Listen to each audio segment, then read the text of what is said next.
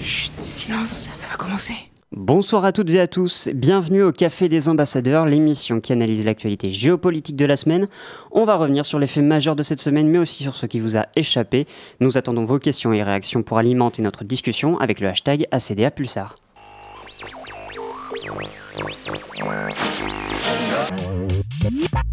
I have a dream that one day we will make America great again. Je m'appelle Denis Mukwege. What we are asking is for a very large amount of our own money back. 同志们、朋友们、女士们、先生们，大家好。Hâtez-vous, hâtez-vous. Prenez un café avec les ambassadeurs. Cette semaine, dans l'actualité, des négociations. Boris Johnson a cette semaine déposé sur le bureau de l'Union européenne un nouveau plan de sortie de l'UE. Le Premier ministre britannique, qui s'était montré affaibli sur la scène nationale, a proposé un nouveau deal, notamment sur la question épineuse de la frontière irlandaise, et a renvoyé la balle aux Européens. De l'autre côté de la Manche, la réponse est timide, prudente, et personne ne croit réellement à ce nouveau plan qui n'a qu'un mois pour être négocié et accepté par tout le monde. Mais que contient ce nouveau plan? Pourquoi est-ce que cette frontière irlandaise pose tellement de problèmes? Quels sont les soutiens de Boris Johnson au Royaume-Uni? Et après deux ans de négociations, est-ce la fin du Brexit? Johnson apporte sa solution, c'est le titre de notre émission ce soir. Et pour en parler, nous accueillons un maître de conférence en histoire politique, spécialiste des mutations politiques européennes au cours du XXe siècle. Bonsoir, Eric Cochet-Marbeuf. Bonsoir. Merci d'avoir accepté notre invitation. Juste avant d'en venir au sujet principal de l'émission, on va faire un tour d'horizon de l'actualité internationale, en commençant par le continent sud-américain avec Florian. C'est l'œil de Florian. ¿Qué pasa? ¿Qué pasa? ¿Qué pasa? ¿Qué pasa? ¿Qué pasa? ¿Qué pasa? ¿Qué pasa? ¿Qué pasa? ¿Qué ¿Qué pasa? pasa? ¿Qué pasa? Et cette semaine, Florian, tu nous parles d'une opération qui, se nomme Lavajato. Oui, cette semaine, je me suis dit qu'il serait important pour que tout le monde puisse comprendre la situation politique actuelle en Amérique du Sud, de parler de l'opération Lavajato. Mais alors, c'est quoi l'opération Lavajato Alors, une présidente destituée, un président condamné à 12 ans de prison, l'opération Lavajato, c'est sûrement la plus grande opération anticorruption brésilienne qui, ait jamais existé. Et tout est parti de la plainte de Hermès Magnus en 2008 qui accusait plusieurs personnalités politiques locales d'utiliser son entreprise pour blanchir de l'argent. On parle ici de plusieurs millions de réals brésiliens. Il met en cause un certain Alberto Youssef, entrepreneur déjà trempé dans des affaires de rémunération occulte qui a failli coûter sa réélection à Lula en 2006. Travaillant sur cette affaire, les enquêteurs ren- renferment leur filet sur Youssef, chez qui ils trouvent des papiers au nom de l'ex-directeur de Petrobras, une entreprise pétrolière brésilienne. Continuant leur enquête, les enquêteurs découvriront un vaste système de pots de vin. En gros, des géants du BTP, et notamment Odebrecht, retenez ce nom, c'est très important, s'étaient organisés en cartel pour remporter chacun son tour des appels d'offres de Petrobras. Ils payaient des cadres du groupe pétrolier, mais aussi des politiciens influents listés sur la liste Jeannot par le biais de surfacturation de contrats, ce qui est un peu du détournement de fonds quand même. En 2014, le scandale s'immisce dans la campagne présidentielle. Dilma Rousseff, candidat à sa propre réélection, est fragilisée. Elle, qui était ministre de l'Énergie et présidente du conseil d'administration de Petrobras de 2003 à 2005, ne pouvait pas ignorer les agissements de l'entreprise. Elle serait élue avec une image salie par l'affaire, et le président de la Chambre des députés, directement visé lui aussi par Lavajato, prend la tête d'une fronde qui aboutira à la destitution de Dilma Rousseff en 2016. D'accord pour le Brésil, mais tu nous as parlé d'une affaire qui touche toute l'Amérique du Sud, il me semble. Vous vous souvenez, je vous ai dit Odebrecht, c'était important. Eh bien, l'opération Lavajato a débouché sur pas mal d'enquêtes sur tous ceux d'enquêtes sur tous ceux qui étaient impliqués. Et donc Odebrecht, l'un des géants du BTP impliqué dans le cartel. Et bien qu'il se trouve qu'il n'y a pas qu'au Brésil qu'Odebrecht versait des pots de vin. L'entreprise versait près de 788 millions de dollars de pots de vin entre 2001 et 2016 en échange de marchés publics dans 10 pays latino-américains dont le Pérou, le Panama, l'Équateur et j'en passe. Surtout à des chefs d'État. Ces pots de vin auraient servi à financer illégalement des campagnes politiques. Et c'est donc toutes ces histoires qui expliquent la situation instable dans beaucoup de pays d'Amérique latine. Par exemple, au Pérou, plusieurs anciens chefs d'État se sont, fait, se sont soit fait emprisonner, soit suicidés à cause de cette affaire, tandis que d'autres politiciens cherchent à sauver leur peau. Mais le peuple est en colère, et à l'ima- à l'image des manifestations en Équateur. Et seule la justice sans pouvoir les calmer. C'est vrai que l'Équateur en ce moment est dans l'actualité. Ah c'est chaud. c'est, chaud, comme tu dis. Eric, Eric est-ce que vous avez une, une réaction euh, à, ce- à cette chronique Est-ce que vous avez un, complément d'information à nous donner? Je n'ai pas de complément à, vous donner. Euh, bon, on s'aperçoit que les Sud-Américains, comme euh, finalement à, l'époque du, BTP flamboyant en France au début des années 1970, ce sont souvent des entreprises, ou dans les années 90 également, ce sont souvent des, des entreprises qui ont des, interfaces avec les politiques parce que euh, ce sont les appels, euh, les appels d'offres pour, remporter des contrats de, construction.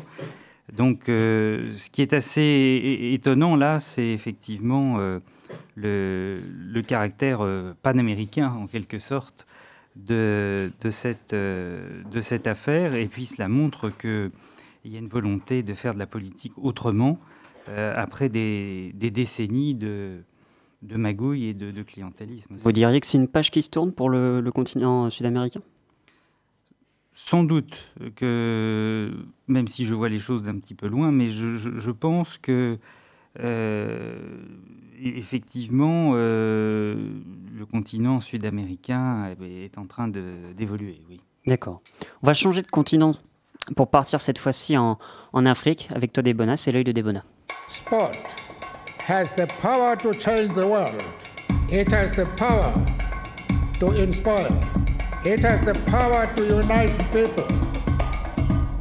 T'es intéressé cette semaine à ce qui s'est passé en Afrique, mais qu'est-ce qui s'est passé en Afrique? Ben oui, et tout à fait. Cette fois, je me dirige vers le nord-ouest de l'Afrique, plus précisément au Burkina, où une manifestation a eu lieu.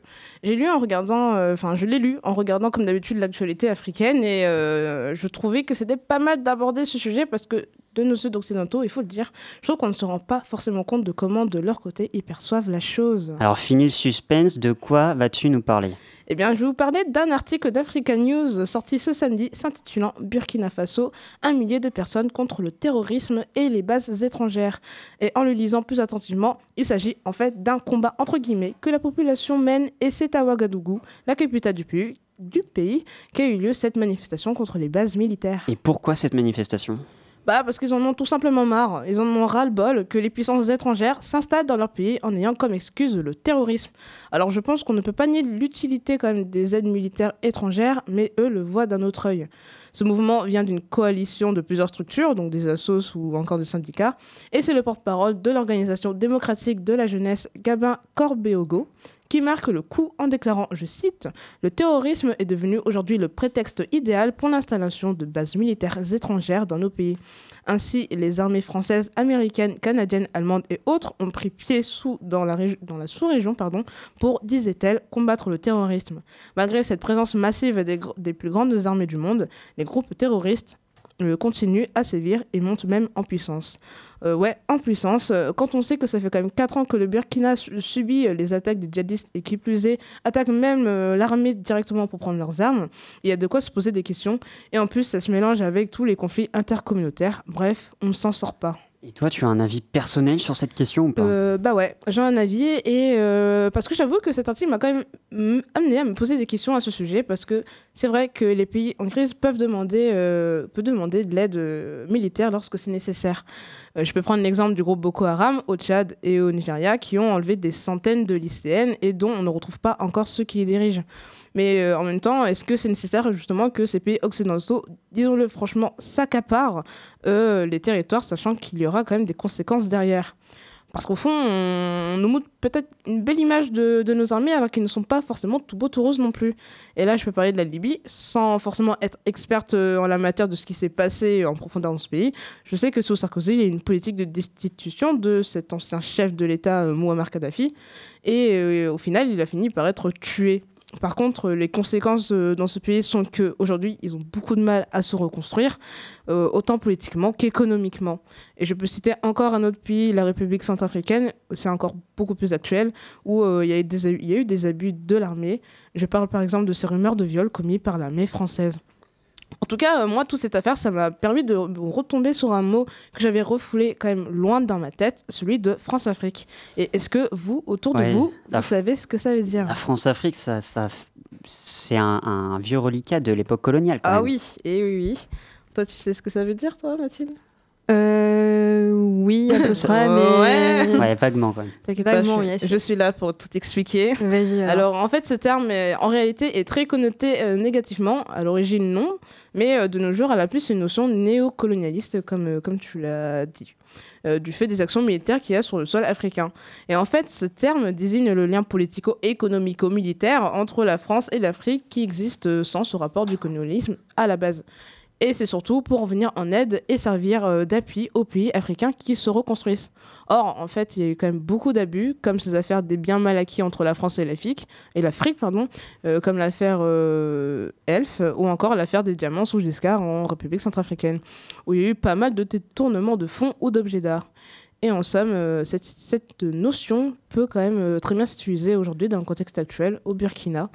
Enfin, tout ça, au final, euh, m'amène à poser cette question. N'est-ce pas légitime que ces populations râlent dans le fond?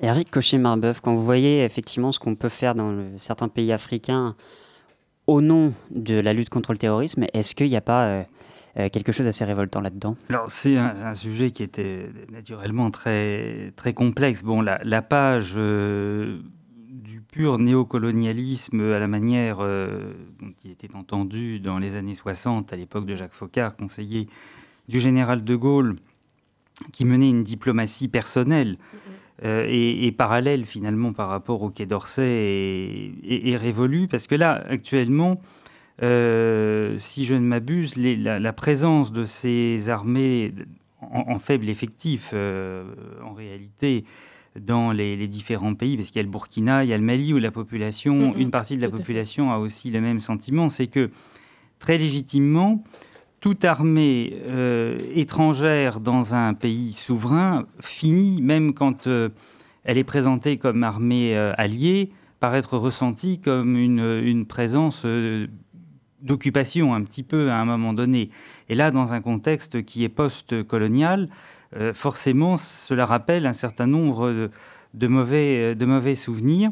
Même si les manifestations, vous le dites, sont faites par des jeunes, donc qui n'ont pas connu cette période qui est révolue depuis une soixantaine d'années, et qu'en vérité, euh, le gros problème, c'est le, risque euh, encouru par les forces, vous l'avez signalé, les, les forces armées ou de police de ces, de ces États, qui sont en, souvent pas suffisamment entraînés, euh, pas suffisamment aguerris pour euh, pouvoir résister très longuement pour assurer la souveraineté de, ces États. Donc le, problème est un petit peu inextricable. On a voulu pendant un certain nombre d'années jouer la carte de la formation euh, avec des conseillers militaires de ces armées. En plus, il faut savoir que la nature a horreur du vide. Et c'est vrai que, par exemple, euh, la France qui est euh, sur la défensive et qui, a été appelée au secours en République centrafricaine, puis après qui a été euh, euh, perçue effectivement de nouveau dans une situation d'ingérence. Aujourd'hui, la République centrafri- centrafricaine se, se tourne vers les Russes. Bon, et cela, euh, c'est pareil, même si ça sera la première pas- fois qu'ils vont intervenir, mieux. ils Ouais. vont ils vont pas repartir. Euh, et puis, il faut aussi penser que éventuellement derrière, un jour, il y aura peut-être des Chinois. Enfin bon, euh, je- Si c'est pas déjà le cas. il est évident, par des, des groupes d'influence, il est évident que c'est une affaire que nous allons suivre Mm, mm. pendant encore des, des- des années et des années. Le poids de l'histoire. Justement, on va changer, on va partir de l'autre côté du canal de Suez. On va aller avec toi, Mathilde, au Moyen-Orient. C'est l'œil de Mathilde.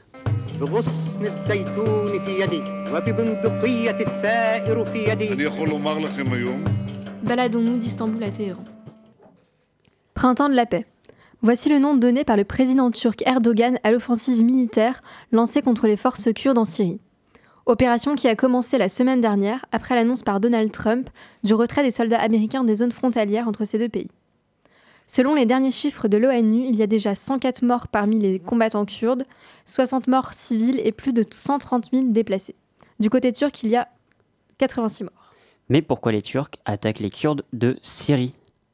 Officiellement, c'est pour, je cite le président Erdogan, sauver la région des griffes du terrorisme. Ankara accuse le YPG d'être la branche en Syrie, euh, terroriste en Syrie du Parti des travailleurs du Kurdistan, donc le PKK, une organisation classée terroriste par la Turquie et, certains pays occidentaux.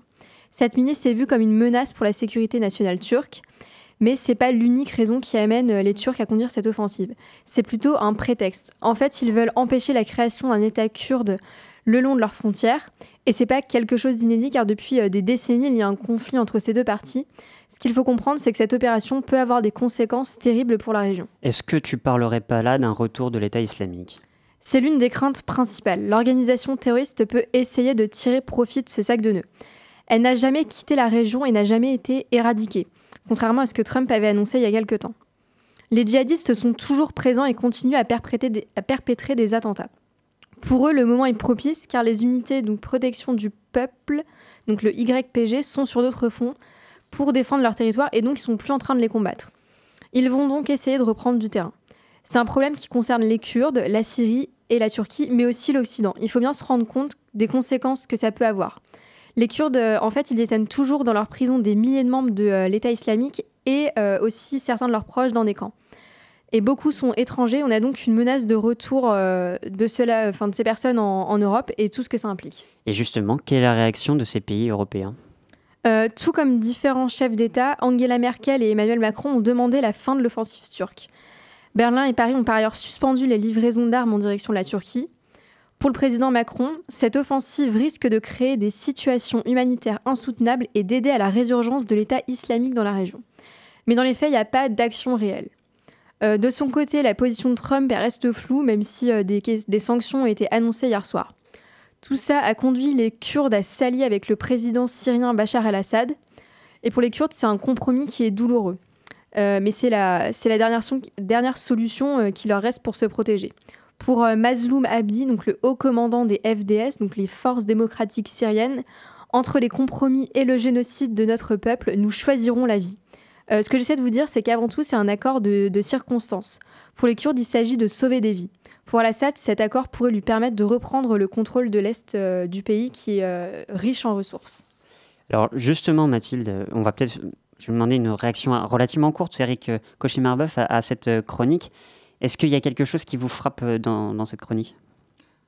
Ah, là, le, sujet, en fait, il faut se reporter euh, 100 ans en arrière, euh, au moment où euh, s'achevait la Première Guerre mondiale sur le front européen et le traité de, Versailles. Euh, en fait, la guerre a continué pendant plusieurs années au Moyen-Orient. Euh, les Anglais ont fini par livrer les territoires euh, syriens euh, à l'armée française qui n'était pas présente à, la fin de la Première Guerre mondiale dans cette zone. On peut dire que les, Turcs n'ont jamais digéré, sont les descendants quand même d'un point de vue national de l'Empire ottoman, donc ils n'ont jamais digéré d'avoir perdu ces territoires, et surtout dans le cadre d'une politique nationaliste expansionniste euh, voulue par le président Erdogan, qui en plus de ça a besoin pour des raisons de politique intérieure aussi de hum, repartir un petit peu de, de l'avant parce qu'il a essuyé quelques défaites électorales euh, locales. Euh, le scénario d'aujourd'hui, bon là, euh, Donald Trump a, a été, euh, a donné en quelque sorte son aval le week-end dernier pour l'intervention. Il s'est rétracté Il s'est après, hein. rétracté, donc les choses sont compliquées. Mais le scénario tel qu'on le connaît là, euh, il était annoncé depuis en réalité, malheureusement, euh, déjà deux ou trois ans. Et maintenant, on voit que ce soir, c'est Vladimir Poutine, la Russie, qui va s'interposer. euh, l'armée russe va s'interposer entre l'armée turque et l'armée syrienne. Officiellement, Poutine est allié aux deux, à Erdogan comme à Assad. Donc, nous voyons bien que c'est plutôt l'éviction aussi des Occidentaux de cette zone. Euh, les Kurdes sont, victimes de cela.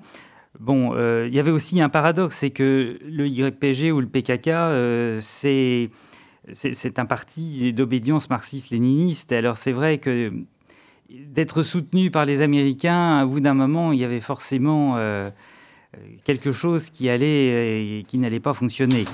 Hein. On va, on, va, on, va, on va marquer une courte pause avec Wallan de Mérine et on revient juste après pour euh, parler du dossier de la semaine.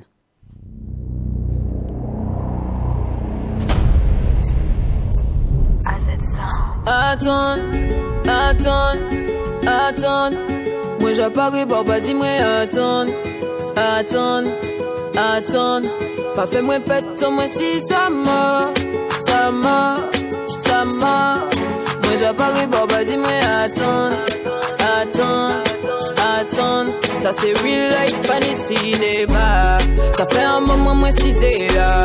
Long time, moi, ouais, maman, pas qu'à dire rien, rien, rien. Ok, peut-être pas l'avant. Baby, baby, ça qui fait, fait. Laissez la fête, si tu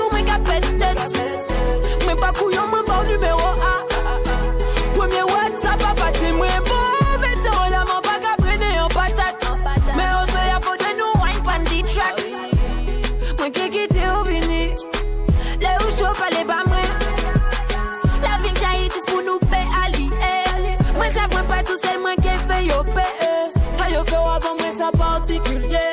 C'est d'autres pour ça ou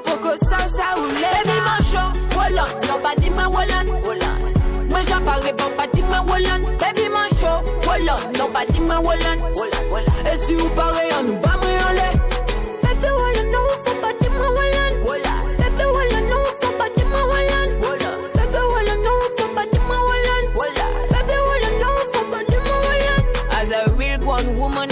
on peut que pétailler.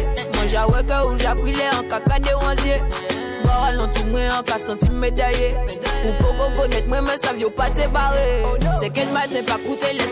la main. Les la porte fait mais pas qu'à ni non mais non mais. Surtout pas goûter mon lait, yo mais non mais. Enfin voilà, les ou chaud, on bat moi en l'air. Baby, mon show, voilà, non pas, pas dis moi voilà. Baby, mon show, voilà, non pas dis moi voilà, voilà, voilà. Et si vous parlez, on nous bat moi en l'air. Baby, Wallan, non, faut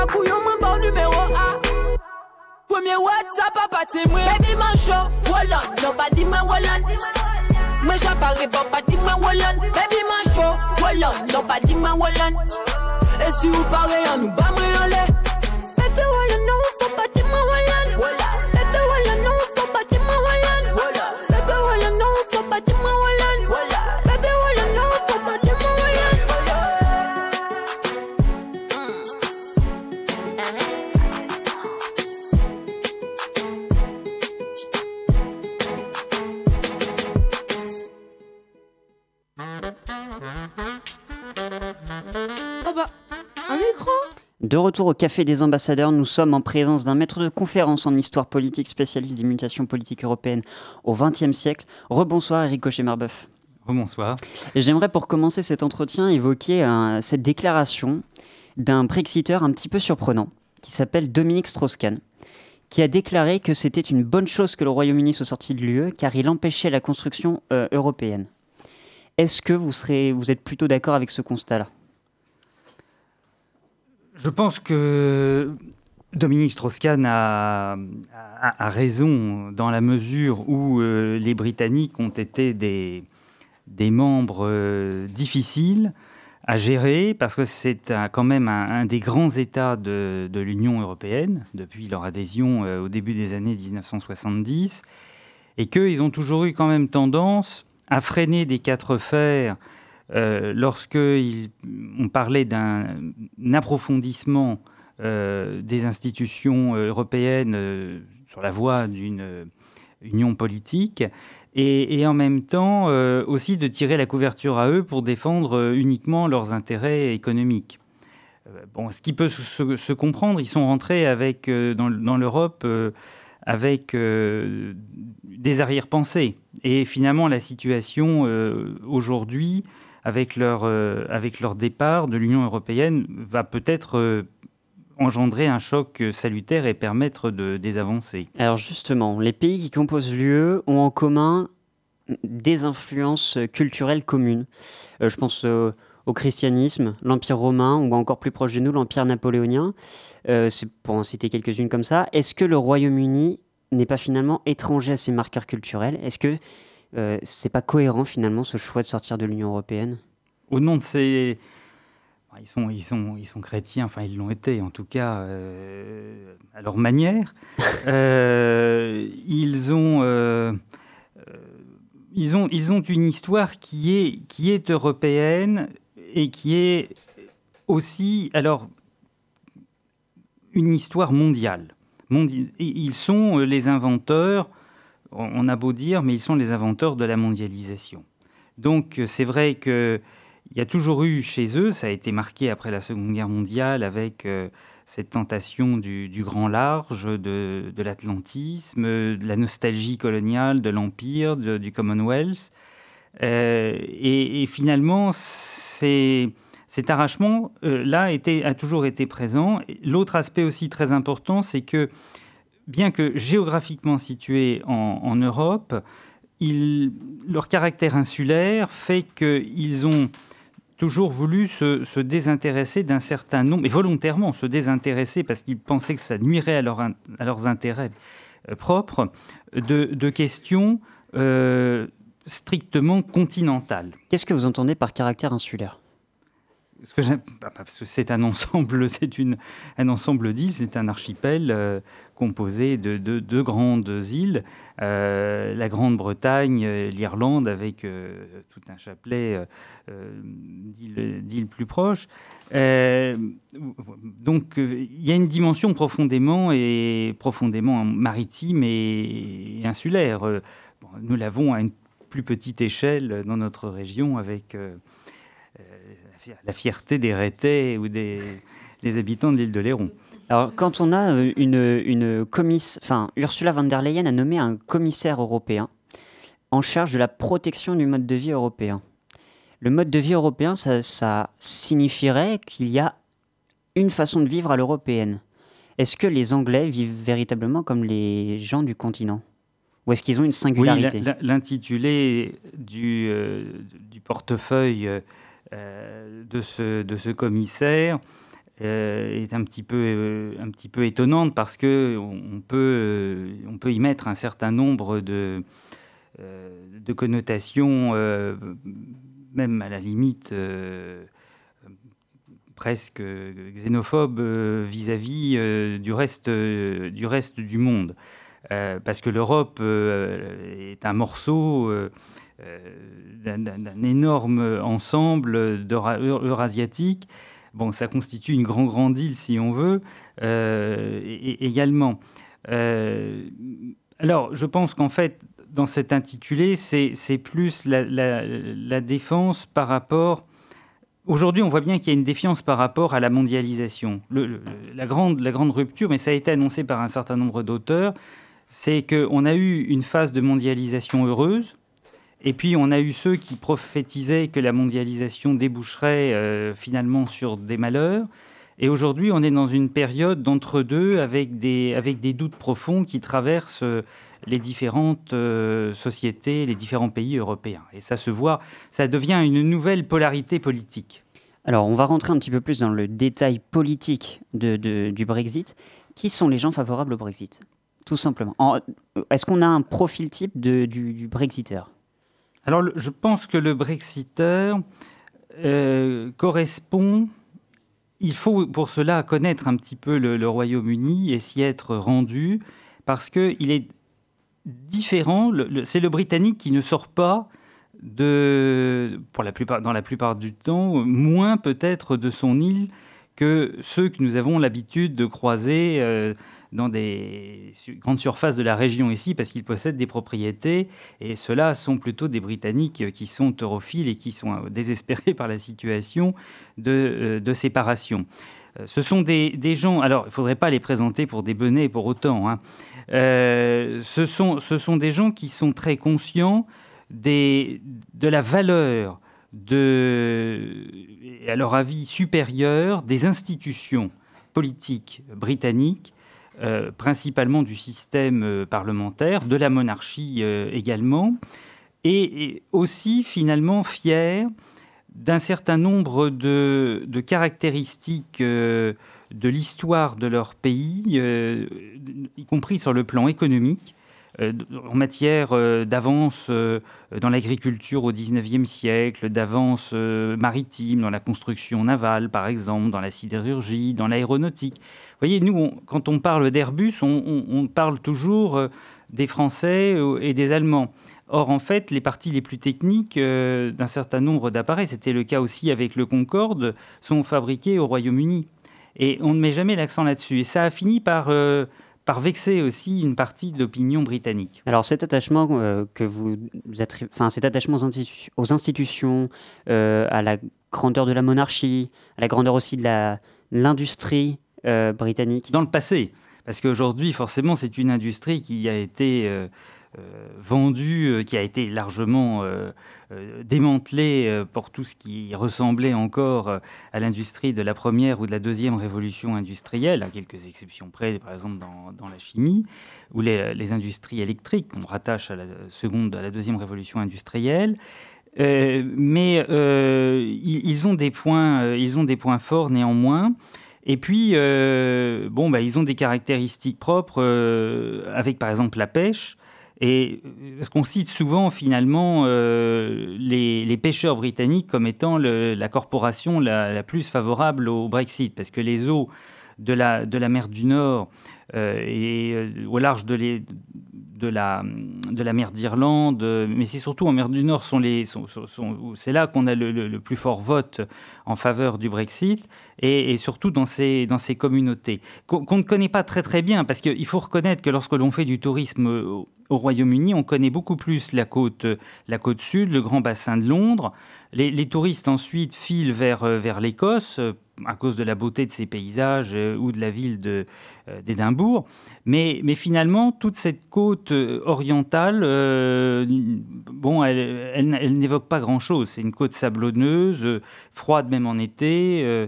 donc, on n'y prête pas forcément attention. Et pourtant, c'est un, ancien foyer de révolution industrielle. Géographiquement, on peut, on peut distinguer deux parties. Est-ce que politiquement, on a des gens qui. Enfin, est-ce qu'on peut arriver à classer les gens favorables euh, au Brexit sur un plan politique? Est-ce que c'est plus une question de droite ou une question de gauche? Non, c'est un clivage qui ne se résume pas euh, à la division habituelle entre les conservateurs et les, travaillistes.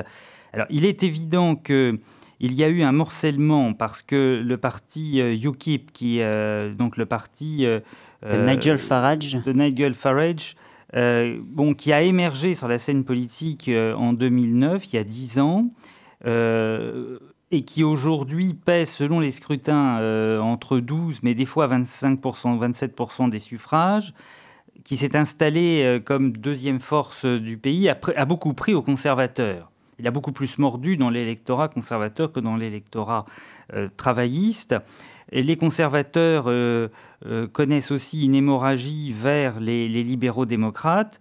Les travaillistes, eux aussi, connaissent une hémorragie, alors pas tellement vers UKIP, mais également vers les libéraux démocrates pour les, travaillistes euh, modérés parce qu'il y a la personnalité de Jeremy Corbyn qui est assez particulière. Justement, dans le numéro, un numéro de l'Obs qui date du début du mois, il y a le cinéaste anglais Ken Loach très connu, qui a été euh, récompensé avec Cannes également, euh, disait que euh, on ne pouvait pas bâtir une société qui ne soit pas libérale au sein de l'Union européenne. Et il ajoute que le Brexit représente une chance de changer le modèle de la société. Ken Loach se dit lui-même comme un très proche de Jeremy Corbyn, que vous avez cité, qui est le, leader du Parti travailliste. Oui, parce qu'eux, ils appartiennent à, une frange euh, radicale, vraiment à gauche, dans le, et, et vraiment de transformation euh, sociale euh, du pays qui, a toujours été très minoritaire en réalité d'un point de vue électoral, même si elle a remporté parfois des, scrutins locaux ou qu'il y a eu euh, au début du XXe siècle aussi une, tentation d'un socialisme qui était d'un socialisme non totalitaire. Ça, c'est aussi quand même très important de le, de le souligner. Vous diriez que donc la gauche comme la droite se divise sur cette question-là et que il y a l'émergence bah, d'un nouveau, un nouveau clivage? Historiquement, euh, lorsque le Royaume-Uni est entré dans, dans l'Union européenne en, 1972, la négociation a été conduite par les conservateurs et les demandes ont été faites antérieurement par des conservateurs.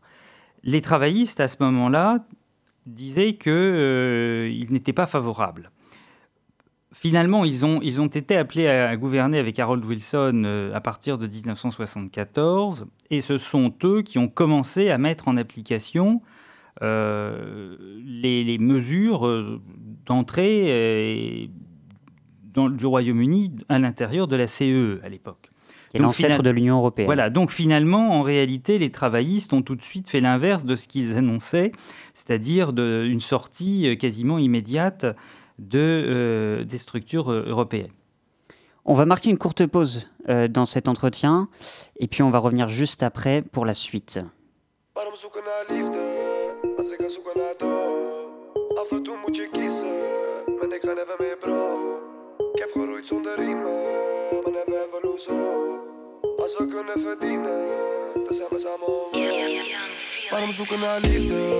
Als we we ik kan zoeken naar dood? Af en toe moet je kiezen, maar ik ga never meer bro. Ik heb geroeid zonder riemen, maar never ever lose hope. Als we kunnen verdienen, dan zijn we samen on road. Verslaafd aan die Libi, verslaafd aan die life. Heb een bom in mijn zak, dat is de som van je life. Dat is de som voor je wife, beter hou je er binnen. Ik ben met de gang en de helft zijn killers. Let op je moves en let op je toon. Ook al ben ik alleen, ik move never alone. Pijp die is lang en die pijp die is groot. Dat is een fire gevoel als die drukt op je hoofd. Oh no, Tijd is geld, dus ik investeer die tijd en geld, dan ga ik nooit broke. Waarom zoeken naar liefde, als ik kan zoeken naar dood? Af en toe moet je kiezen, maar ik ga never meer bro. Ik heb geroeid zonder riemen, maar never ever lose hope. Als we kunnen verdienen, dan zijn we samen on road. Heel mijn hart is ijskoud met die koro. Ben op de beach en ik rook een dikke borrel.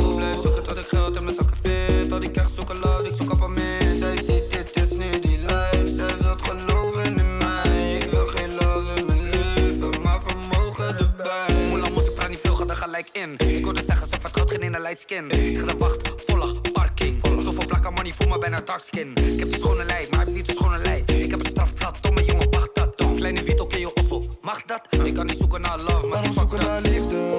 Als ik kan zoeken naar dood. Af en toe moet je kiezen, maar ik ga never meer bro. Ik heb geroeid zonder riemen, maar never ever lose hope. Als we kunnen verdienen, dan zijn we samen on road.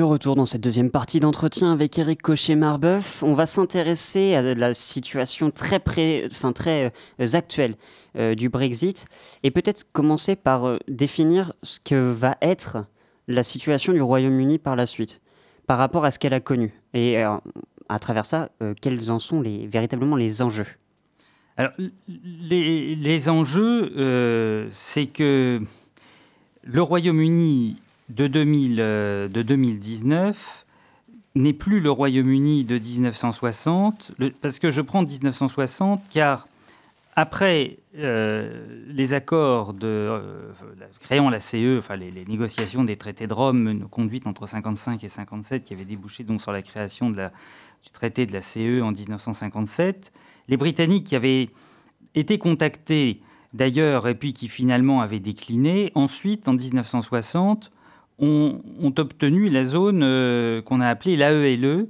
euh, Association européenne de libre-échange. Eux, ce qu'ils veulent, c'est une Europe qui soit une zone de, libre-échange, un vaste marché douanier. Euh, c'est ça qui les a toujours intéressés. Et lorsqu'ils ont fait par deux fois des demandes de- d'adhésion à la CE en 63 et en 67, celles qui ont été récusées par le général de Gaulle, c'est parce que euh, ils ne donnaient pas de gages suffisants pour euh, faire en sorte que leur économie se mettent euh, finalement dans les clous par rapport euh, à l'évolution de l'économie européenne, parce qu'ils étaient en- quand même encore très liés avec le Commonwealth. Lorsqu'ils sont entrés en 1972, ils ont accepté euh, de, modifier leur économie et nous voyons bien aujourd'hui qu'ils ont une économie qui est quand même globalement intégrée à euh, l'Union européenne, ce qui va donc poser une difficulté certaine.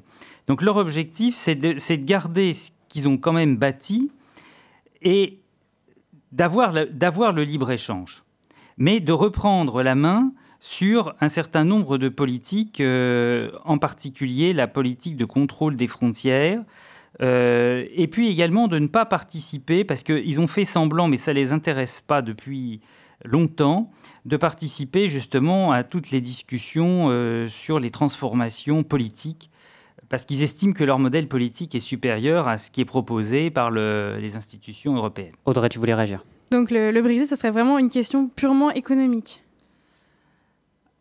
Pour eux, qui sont des pragmatiques, ce sont des anglo-saxons. Euh, Aujourd'hui, euh, il est évident que ce qu'ils veulent, c'est sauvegarder une économie qui était moribonde lorsqu'ils ont arrêté, lorsqu'ils ont euh, adhéré dans les années 1970. euh, et puis qui ensuite a su remarquablement utiliser en fait les leviers européens plus les leviers de la mondialisation parce qu'il faut quand même voir un petit peu les progrès du Royaume-Uni en termes de richesse. Euh, c'est un exemple euh, de, remontada économique comme on n'en a sans doute euh, jamais vu autre, ailleurs. Et, donc c'est vrai qu'aujourd'hui, ce qui est assez étonnant, on, va pouvoir peut-être revenir sur les raisons qui font que le référendum a, est passé, le, oui l'a emporté, enfin plutôt le non, le Brexit l'a emporté, oui à la sortie, ou non à rester en, 2000, en 2016. C'est euh, que donc ils ont une économie qui est quand même maintenant euh, euh, très imprégnée, très imbriquée à l'intérieur de l'espace euh, européen. Alors vous l'avez dit, 2016. 2016, c'était il y a trois ans. Comment ça se fait qu'en trois ans, on n'a pas réussi à obtenir un accord? Qu'est-ce qui bloque pour que cette question soit encore en suspens aujourd'hui? Ce qui a bloqué, c'est qu'il y a eu euh, finalement le- la- la- l'ardoise à payer pour sortir, euh, parce que ça, a un coût pour eux, euh, dans la mesure où ils ont essayé, on a essayé de faire la balance entre les contributions britanniques au budget communautaire et de l'autre côté, ce que le budget communautaire redonnait comme avantage aux Britanniques. Il est vrai que le Royaume-Uni est un contributeur net de l'Union européenne. Alors, Et c'est ça quelque chose qui n'est jamais passé. Contributeur net, c'est-à-dire qu'elle donne plus d'argent à l'Union Voilà, européenne qu'elle n'en reçoit. Qu'elle n'en reçoit. Et ça, ça, ça c'était pas forcément vrai au, au- au démarrage, mais quoique, il faut bien se souvenir que dans les années 1970-80, l'essentiel du budget européen, du budget européen, c'était celui de la PAC. Et La politique, d'agricole- ah, politique agricole commune, Or, qui les euh, donne des Britanniques, subventions aux, aux agriculteurs. voilà.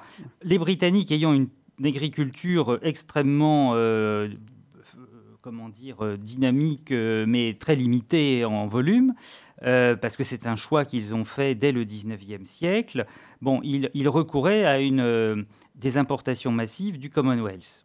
Leur priorité a toujours été d'offrir à leur population euh, un coût d'approvisionnement en nourriture sans regarder forcément la qualité la plus bas, le plus bas possible. Ça, c'est l'objet depuis le milieu du 19e siècle avec les Corn Laws euh, qui ont été prises autour de 1850 et puis ça ne s'est jamais ensuite euh, démenti.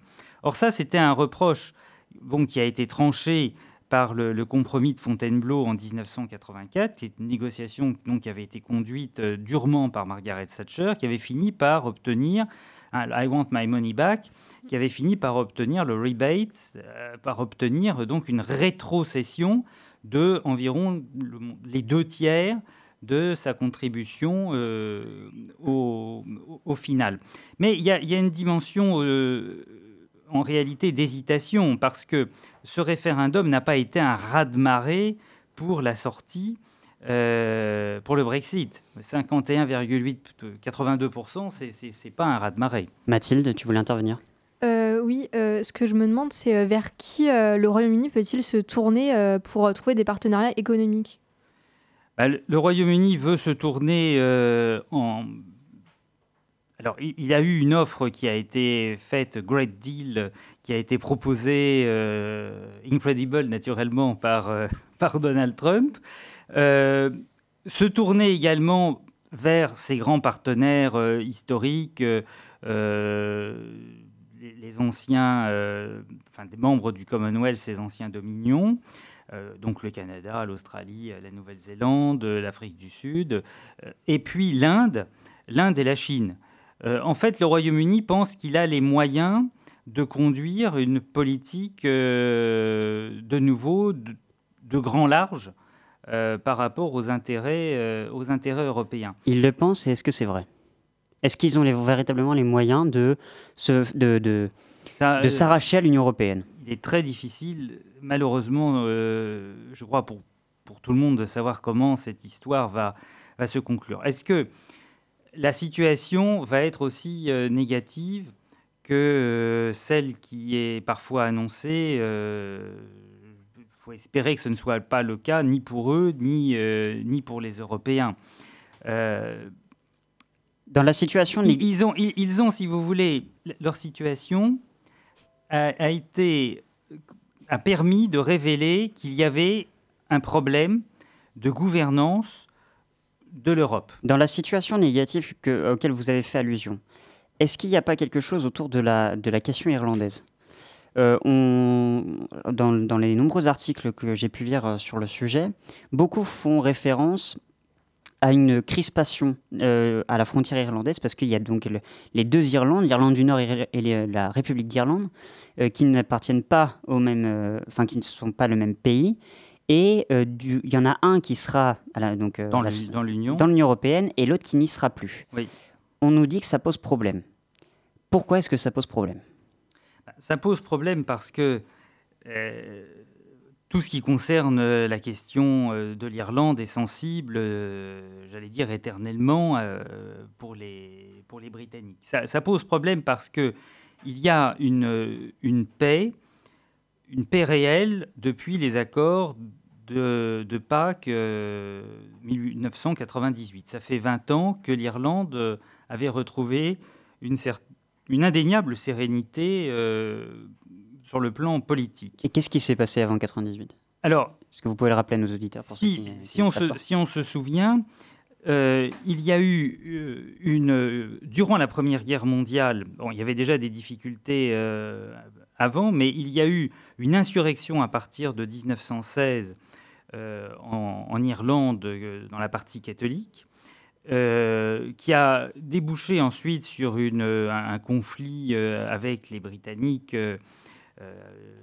jugés comme armée d'occupation qui était sur l'ensemble de l'île et les propriétaires fonciers anglais qui possédaient les terres, etc., qui s'est conclu ensuite en 1921 par une partition de l'île et la création d'un État de la République d'Irlande, l'Irlande du Sud, qui a, accepté, dont les nationalistes irlandais ont en fait accepté d'être indépendants, mais en réalité euh, de continuer de dépendre de Londres euh, en étant membre euh, de l'Union avec le... Enfin, pas, pas de l'Union dans le Royaume-Uni, mais d'avoir un lien avec le Commonwealth. Bon. Alors vous dites que les deux sont quand même très intégrés l'un à l'autre, que l'Irlande, du- la République d'Irlande a Là, besoin là où il y a du- une crispation, c'est sur les 500 km de frontière, D'accord. parce que cette, cette ligne de, de- de 500 km, qui a été définie en 1921, même finalement jusqu'à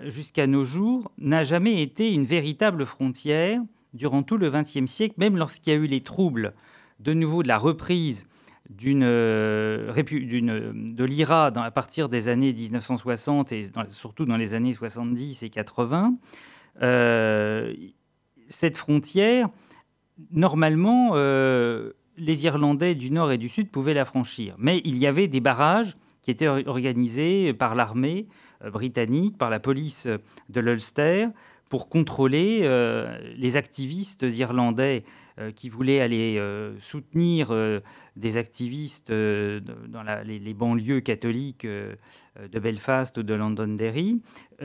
Plus exceptionnellement des commandos de, protestants unionistes qui allaient commettre des attentats ou des assassinats ciblés de militants euh, catholiques dans le Sud. Mais cette frontière euh, que tout le monde connaissait, sur laquelle il y avait parfois des, tensions, il y a eu des meurtres également, en même temps, on s'aperçoit que bon, elle n'était pas matérialisée euh, autrement que par euh, de simples panneaux. Ça n'avait rien à voir avec la frontière entre la RFA et la RDA, euh, par exemple.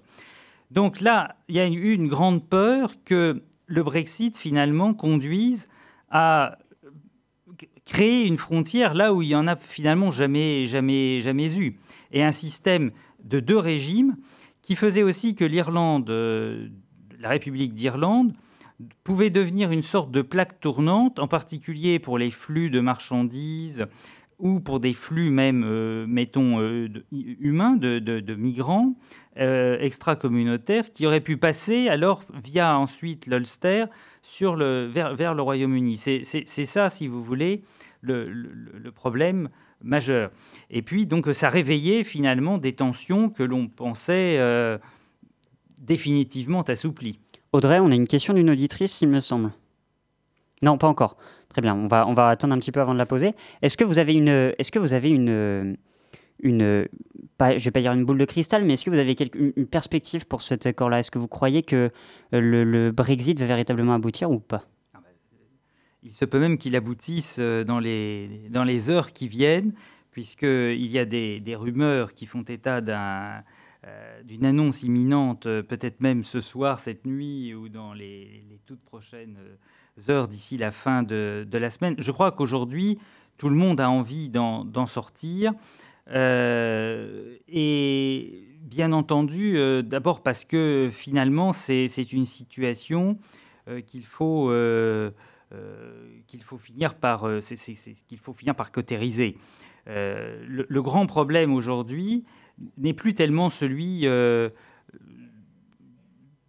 il n'y a, plus, il y a, il y a pas eu véritablement, si vous l'observez, de campagne. Euh, compte tenu des institutions britanniques, euh, il y a eu effectivement des manifestants qui ont dit qu'il fallait revoter une deuxième fois. Déjà, dans les médias français, c'était aussi très présent l'idée d'un deuxième référendum. Oui, possible, et, ça? et, mais en même temps, il n'y a, a, pas eu de déclaration pendant la campagne électorale de 2016. Vous allez me dire c'était difficile peut-être, mais il n'y a pas eu vraiment de déclaration d'amour fait aux Britanniques très fortement avant le référendum, parce que je, crois qu'en réalité, on n'a pas vraiment mesuré euh, que euh, le, Brexit pouvait l'emporter en, en, 2016, et que ça a été quand même un peu à la surprise euh, générale.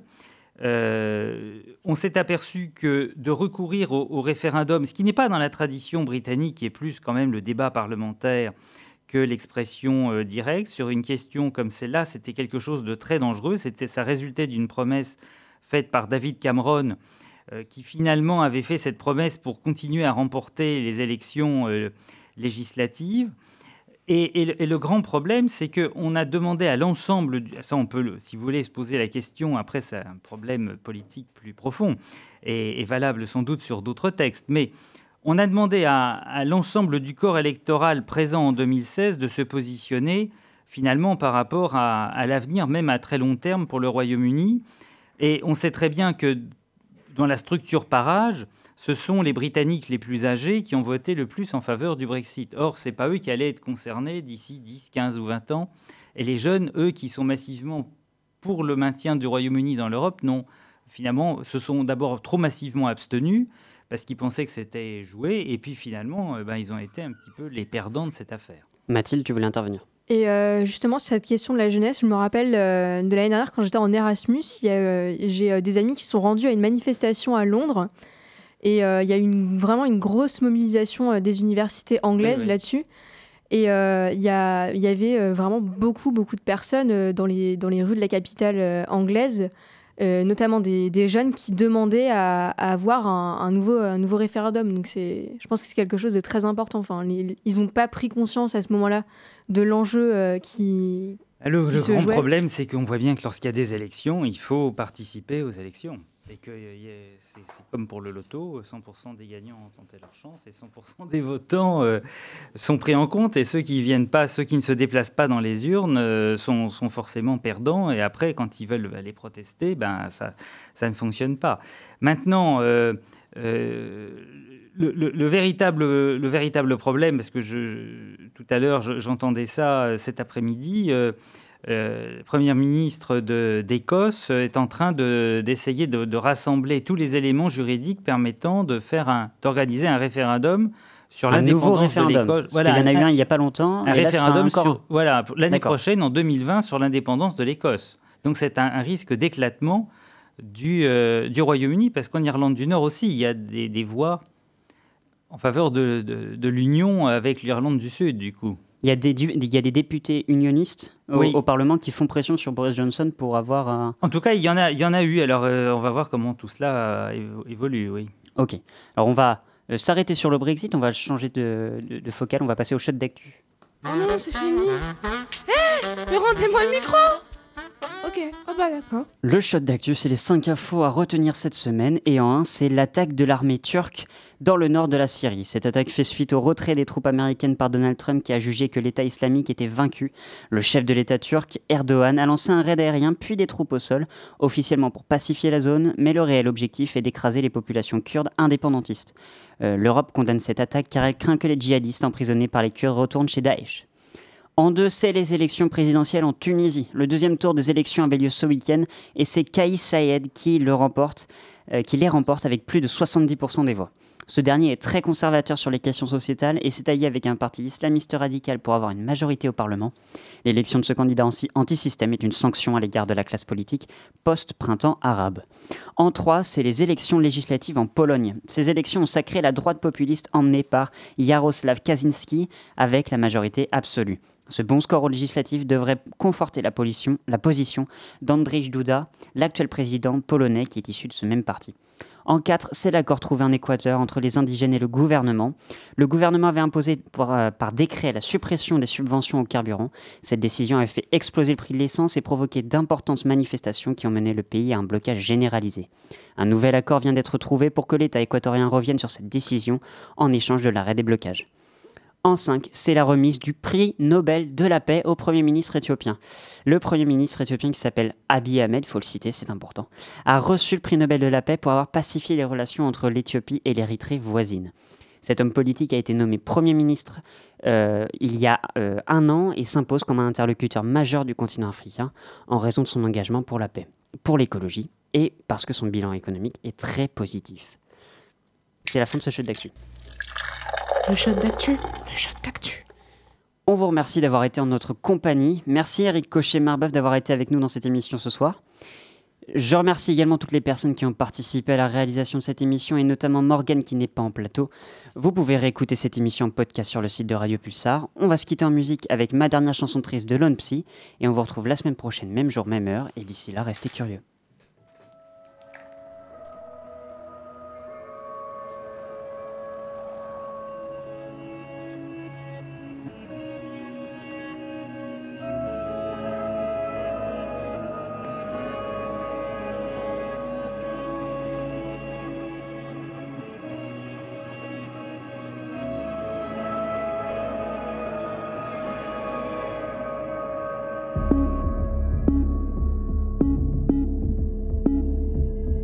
Pluie fait le bruit de 500 chevaux qui fuient. Quand elle atterrit sur les carreaux de mon cœur Les mots que je ne peux te dire qu'après minuit Résonnent différemment quand la nuit se meurt. Des pensées si lumineuses envahissent ma plume Comme si ma mémoire après toi fut lavée Les ténèbres n'ont pour autant pas disparu. J'ai le clair et l'obscur d'une étoile cassée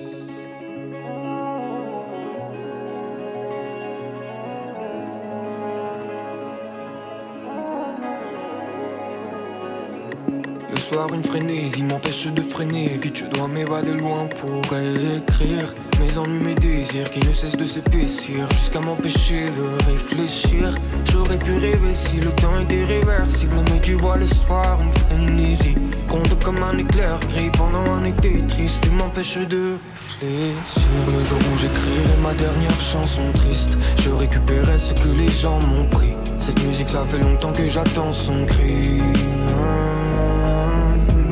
J'écrirai ma dernière chanson triste, je récupérerai ce que les gens m'ont pris. Cette musique, ça fait longtemps que j'attends son cri.